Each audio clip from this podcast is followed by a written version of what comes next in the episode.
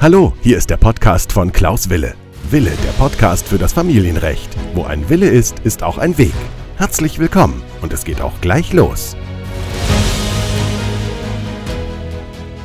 Herzlich willkommen zu meiner neuen Podcast-Folge. Ich freue mich, dass ihr wieder dabei seid. Bei der Podcast-Folge Nummer 109. Mein Name ist Rechtsanwalt Klaus Wille. Ich komme aus Köln. Ich bin Fachanwalt für Familienrecht und heute geht es mal wieder um das Umgangsrecht. Eine Frage aus meiner Community, die immer wieder gestellt wird, ist die Frage nach dem Holen und Bringen des Kindes beim Umgangsrecht. Also folgende Situation. Meine Tochter oder mein Sohn ist jede Wochenende bei dem Vater zum Beispiel. Und jetzt entsteht eine Diskussion darüber, wer eigentlich das Kind abholen muss und wer das Kind bringen muss. Und darüber möchte ich heute gerne mit euch sprechen. Eine Podcast-Folge die aus meiner Sicht sehr praxisrelevant ist. Das heißt, diese Podcast-Folge ist selbstverständlich für all diejenigen, die gerade diese Frage haben, nämlich wer muss das Kind abholen, wer muss das Kind bringen.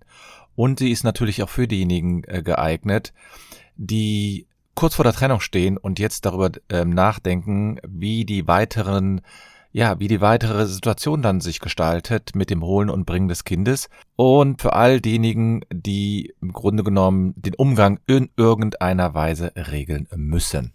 Für all diejenigen ist diese Podcast-Folge und ich lade euch ein, diese Podcast-Folge zu verfolgen.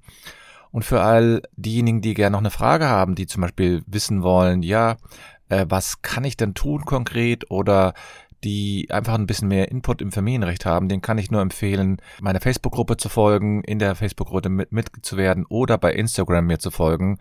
Da bespreche ich häufig noch solche Fälle. Ja, das Thema Holen und Bringen des Kindes oder der Kinder, das ist ein bisschen hört sich eigentlich nicht so nett an, aber ich weiß nicht genau, wie man es anders bezeichnen soll. Und es ist auch darunter immer im Grunde genommen ja, aus meiner Sicht ist es immer so, dass darunter der Begriff einfach bekannt ist und diese äh, Problematik, die Situation.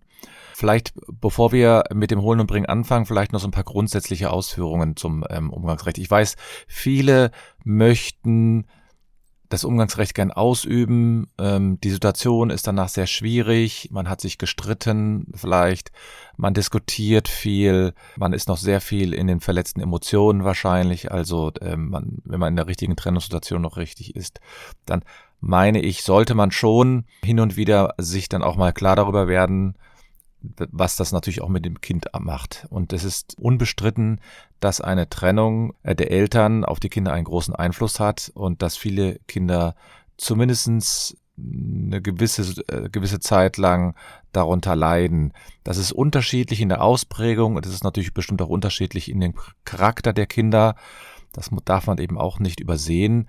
Aber aus meiner Sicht ist es so, dass die meisten Fragen, die damit zusammenhängen, von den Eltern, ja, ich sag mal, emotional gelöst werden. Und äh, in meinem Podcast möchte ich natürlich schon auf die Emotionen der El Kinder und der Eltern eingehen. Aber manchmal ist es auch wichtig, dass man einen Schritt zurück macht und vielleicht versucht, das etwas, äh, ich sag mal, sachlicher zu betrachten. Auch wenn es um eine Familiensache geht, auch wenn es um, ähm, ich sag mal, schmerzhafte Prozesse bei den meisten geht. Trotzdem, gewisse Entscheidungen sind einfach bisher getroffen worden, auch wenn man vielleicht nicht damit einverstanden ist. Das Umgangsrecht ist ja für beide Elternteile ein Recht und eine Pflicht, so nenne ich das jetzt mal. Das heißt, derjenige, der das Kind hauptsächlich betreut, soll dem anderen Umgang gewähren und es gibt eine sogenannte Wohlverhaltenspflicht. Dies bedeutet, der Elternteil, äh, das Elternteil soll einfach dem Kind den Umgang ermöglichen und das Elternteil soll alles dafür tun und keine Probleme in diesem Bereich machen. Ich will nicht darauf eingehen, dass das in einigen Fällen nicht der Fall ist. Darum geht es in diesem ähm, Podcast heute nicht, sondern es geht ja dann um das Holen und Bringen. Und das Umgangsrecht soll ja im Grunde genommen dem Elternteil, der das Kind nicht hauptsächlich betreut, die Möglichkeit geben, das Kind in regelmäßigen Abständen zu sehen, mit dem zu sprechen und sich auch sozusagen, ja, mit dem Kind zu beschäftigen. Und das Kind soll auch einen Eindruck haben, wie der andere Elternteil ist. Und das auch unbefangen, das heißt grundsätzlich ohne die Anwesenheit von dritten Personen oder von dem, ein, von dem Hauptbetreuungselternteil. Und das Umgangsrecht soll darüber hinaus auch ermöglichen, dass man eine Beziehung zu dem Kind noch weiterhin aufrechterhält und dass man, ich nenne es jetzt mal, etwas äh, an dem Leben dran teilhaben kann. Das ist nicht immer ganz einfach, insbesondere wenn man das Kind nur an den Wochenenden sehen darf und dann vielleicht nur an allen zwei äh, Wochenenden. Das ist natürlich für viele, viele Elternteile belastend. Aber ich möchte heute dann sozusagen mal auf die Umstände eingehen, wie man die Umgänge dann im Bereich Holen und Bringen dann gestaltet. Zunächst muss, muss man einfach wissen, dass das Gesetz, und das, ähm, also das Gesetz ist hier das bürgerliche Gesetzbuch, wird kurz BGB abgekürzt, das regelt im Grunde genommen den Art und den Umfang des Umgangs überhaupt nicht. Das heißt, der Gesetzgeber geht davon aus, dass die Eltern die Reichweite des Umgangs festlegen und die Art und Weise auch festlegen. Und dabei sollen dann auch, und das ist ganz wichtig, Art, Ort und Zeitpunkt des Umgangs festgelegt werden. Und ja, und dann ist es natürlich, da fängt es dann im Grunde schon an, wer holt und wer bringt das Kind. Und wenn man sich natürlich über alles einig wird, braucht man ja keine Diskussion. Dann ist es so, dann, dann gilt das, was die, worauf sich die Eltern geeinigt haben. Aber in vielen Fällen einigt man sich eben nicht. Und es ist, ich würde mal sagen, ein ungeschriebenes Gesetz, dass beim Holen und Bringen die Situation wie folgt aussieht. Der Umgangsberechtigte, also derjenige, der das Kind sehen möchte, der muss das Kind abholen und auch bringen. Und es gibt dafür keine gesetzliche Grundlage, muss man dazu sagen. Es hat sich einfach in den letzten 20 Jahren immer wieder so manifestiert, dass diese Regelung allgemeingültig ist. Denn im Gesetz steht dazu nichts. Das muss man eindeutig sagen. Im Gesetz hat man dazu bisher, äh, habe ich nichts gefunden, sondern ich habe dann nur in verschiedenen Entscheidungen etwas dazu gefunden, also in verschiedenen ähm, Rechtsprechungen, in verschiedenen Urteilen oder Beschlüssen der ähm, unterschiedlichen Gerichte. Und ich habe mal äh, versucht herauszufinden, woher diese äh, Auffassung kommt dass das Holen und Bringen immer vom Umgangsberechtigten durchzuführen ist und habe dort ähm, ja auch mal ein bisschen in der Rechtsprechung geschaut. Und einer der ersten Entscheidungen, die ich dazu gefunden habe, war eine Entscheidung aus dem Jahre 1982. Und da ging es nämlich um die Frage, ob ein Kind dem anderen Elternteil zuzuführen ist. Und das Oberlandesgericht Zweibrücken hat in dieser Entscheidung ähm, ich sag mal, einfach festgelegt, dass das Holen und Bringen immer vom Umgangsberechtigten zu verantworten ist und nicht von demjenigen, bei dem das Kind lebt. Interessant an dieser Entscheidung ist, dass hier das Kind bei dem Vater lebte und die Mutter verlangt hat, dass das Kind einmal im Monat zu ihr gebracht wird. Und äh, da hat das Oberlandesgericht hier gesagt, nee, eigentlich gibt es dafür keine Rechtsgrundlage. Klammer auf, genauso wenig wie es eine Rechtsgrundlage dafür gibt, dass das Kind vom Umgangsberechtigten immer abgeholt und gebracht werden muss. Da würde ich mir manchmal von der Rechtsprechung ein bisschen mehr Klarheit wünschen, woher eigentlich dieser Anspruch kommt. Denn das ist jetzt immerhin schon 40 Jahre alt, diese Entscheidung.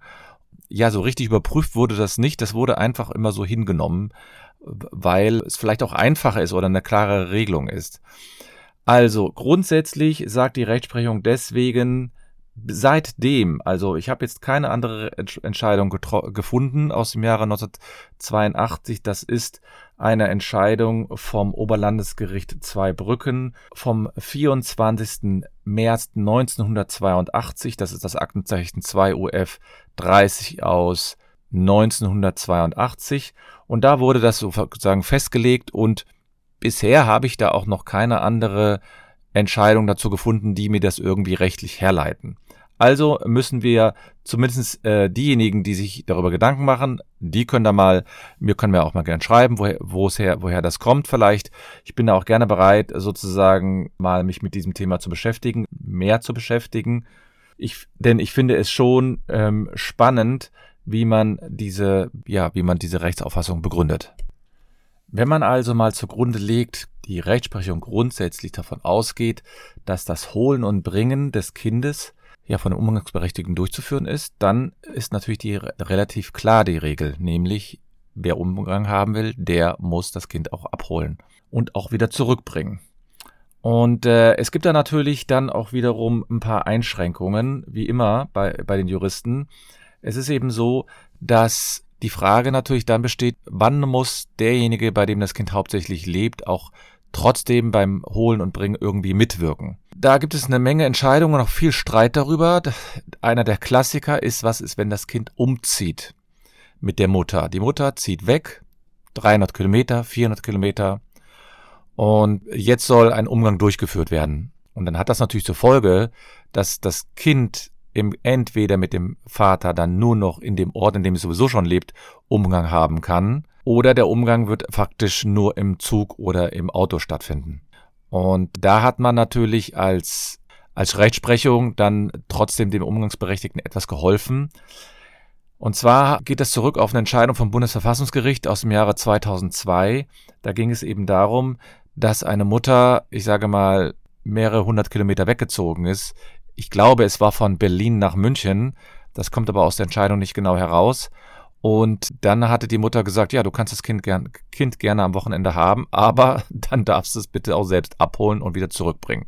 Und da hat das Bundesverfassungsgericht dann doch mal eingesehen, dass das wohl etwas zu hart ist. Das Oberlandesgericht hatte nämlich geurteilt, ja, das Oberlandesgericht München war das damals, dass der Vater trotzdem das Kind abholen und bringen müsste.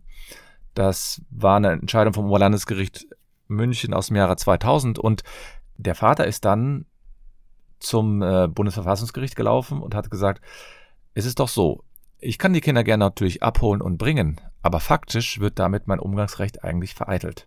Und da muss es also eine Regelung dazu geben. Und das Bundesverfassungsgericht hat zum einen die Verfassungsbeschwerde angenommen das ist schon mal sehr selten. Die nehmen nicht so viele Be Verfassungsbeschwerden an. Die schauen sich das an und sagen, okay, wenn wir hier eine Verletzung der Grundrechte sehen, dann müssen wir hier eingreifen. Und wenn das aber alles schon mal entschieden worden ist oder wenn es überhaupt nicht so eine Grundrechtsverletzung ist, wie man vielleicht persönlich meint, dann nehmen die so eine Entscheidung nicht an. Und das Umgangsgerecht des Vaters wurde dann insofern etwas relati nicht relativiert, sondern verbessert, dass das Bundesverfassungsgericht gesagt hat, hier liegt eine Verfassungsverletzung vor, also eine Grundrechtsverletzung des Vaters äh, vor. Denn im Grunde genommen läuft es darauf hinaus, dass Artikel 6 Absatz 2, also sprich das Elternrecht, im Grunde genommen nicht mehr gewahrt werden kann, weil es faktisch auf eine ja, Verhinderung des Umgangs hinausläuft. Und seitdem ist es dann auch mal, ich sage mal, eher akzeptiert, dass die Mutter oder derjenige, der das Kind hauptsächlich betreut, das sind eben noch immer die Mütter, muss man sagen, aber trotzdem, ich mache es ein bisschen allgemeiner, dass also der oder diejenige, die das Kind betreut, das Kind dann zum zum Beispiel zum Hauptbahnhof oder zum Flughafen bringen muss und die Kinder dann von von A nach B ähm, gefahren werden. Es ist damit nicht ausgesagt worden, dass die äh, Mutter sozusagen die äh, zumindest eine Fahrt zum Beispiel übernehmen könnte. Das wurde eben auch häufig mal angeregt, dass man sagt, ja gut, bei solchen langen Reisen haben ja beide erhebliche Fahrtkosten, denn das ist ja auch noch etwas. Die Kosten des Umgangsrechts muss auch der Umgangsberechtigte tragen. Also es ist jetzt nicht nur so, dass er die langen Fahrten hat, sondern dass der Umgangsberechtigte oder die Umgangsberechtigte auch noch die gesamten Kosten tragen muss. Und auch hier ist es dann wieder so, dass das natürlich faktisch zu einer Vereitelung des Umgangsrechts führt, wenn man nicht so gute ähm, Vermögensverhältnisse hat. Also wir wissen alle, selbst wenn man einen günstigen Flug bekommt von München nach Berlin, dann kann das bestimmt mal pro Person, ich sage mal 200 Euro kosten, das sind dann 400 Euro. Wenn man alle zwei Wochen mal Umgangsrecht hat, dann sind das 800 Euro nur dafür, dass man die Kinder von A nach B schifft. Ja, und das ist natürlich schon ein erheblicher Kostenaufwand. Und auch hier würde ich mir manchmal mehr wünschen, dass die Rechtsprechung da so ein bisschen sensibler ist und nicht alles nur dem Umgangsberechtigten auflädt. Die Einschränkung kommt bei mir natürlich, wenn derjenige, der die Kinder hauptsächlich betreut, dann auch wirklich weggezogen ist. Wenn es natürlich, ich hatte so, hab so einen Fall oder hatte so einen Fall, wenn die Mutter sozusagen in dem Ort, in dem sie so schon gelebt haben, mit dem Kind geblieben ist und der Vater zieht dann um, dann sehe ich das auch so ein bisschen anders, zumindest im Hinblick auf die Kosten, dass man dann sagt, okay, also hier muss man, muss dann der Vater trotzdem die Kosten alleine tragen. Aber in dem Fall, wenn er, wenn die Mutter weggezogen ist, meine ich, sollte man darüber nachdenken, auch eine Kostenbeteiligung hinzubekommen. Zumindest was ich die Hälfte oder so. Weil es ist natürlich schon so, dass viele, ähm, in vielen Prozessen, die ich jetzt geführt habe, in vielen Verfahren, ist es so, dass die Mutter dann auf einmal wegzieht oder der Vater auf einmal wegzieht mit den Kindern und faktisch dann das Umgangsrecht nicht ausgeübt werden kann. Und das macht man natürlich mal ja, ein, zwei Jahre vielleicht, aber es ist unwahrscheinlich zermürbend, sehr, sehr kraftraubend, sehr anstrengend auch für die Kinder, wenn die, ich sage mal, von A nach B geschifft werden müssen. Da muss man unter Umständen auch darüber nachdenken, ob das Umgangsrecht wirklich in der Art und Weise durchgeführt werden kann oder ob man nicht alle Ferienzeiten oder fast alle Ferienzeiten dann dem einen Umgangsberechtigten gibt. Nur der muss sich ja auch die Zeit nehmen, der muss ja auch Zeit haben. Das heißt, er muss ja auch sich äh, den Urlaub dann nehmen und das ist nicht ganz einfach. Wenn man 30 Tage im Jahr Urlaub hat, dann die gesamten Ferienzeit mit den Kindern zu verbringen, das ist natürlich dann auch nicht einfach. Und bevor ich da jetzt sozusagen böse, böse E-Mails bekomme, ja, weil wenn der Vater das will, dann macht er das auch oder die Mutter, ja, das ist nicht so einfach. Ein Vater, man, man kann das zwar machen mal, aber wenn die Kinder in einem mehr oder weniger unbekannten Ort sind, dann will natürlich der Vater oder die Mutter das Kind nicht alleine, alleine lassen, zumindest nicht die gesamte Zeit. Aber letztlich geht es ja in diesem Fall darum, oder in meinem äh, Podcast darum, wer muss holen oder bringen. Das habe ich jetzt mittlerweile ausgeführt. Das muss der Umgangsberechtigte. Er hat auch alleine die Kosten dafür zu übernehmen. Und für den Fall, dass eine Umgangsvereitelung stattfinden kann oder wird, muss der andere sich daran beteiligten, aber nach der Rechtsprechung ist das dann so, wenn der eine weit wegzieht oder so.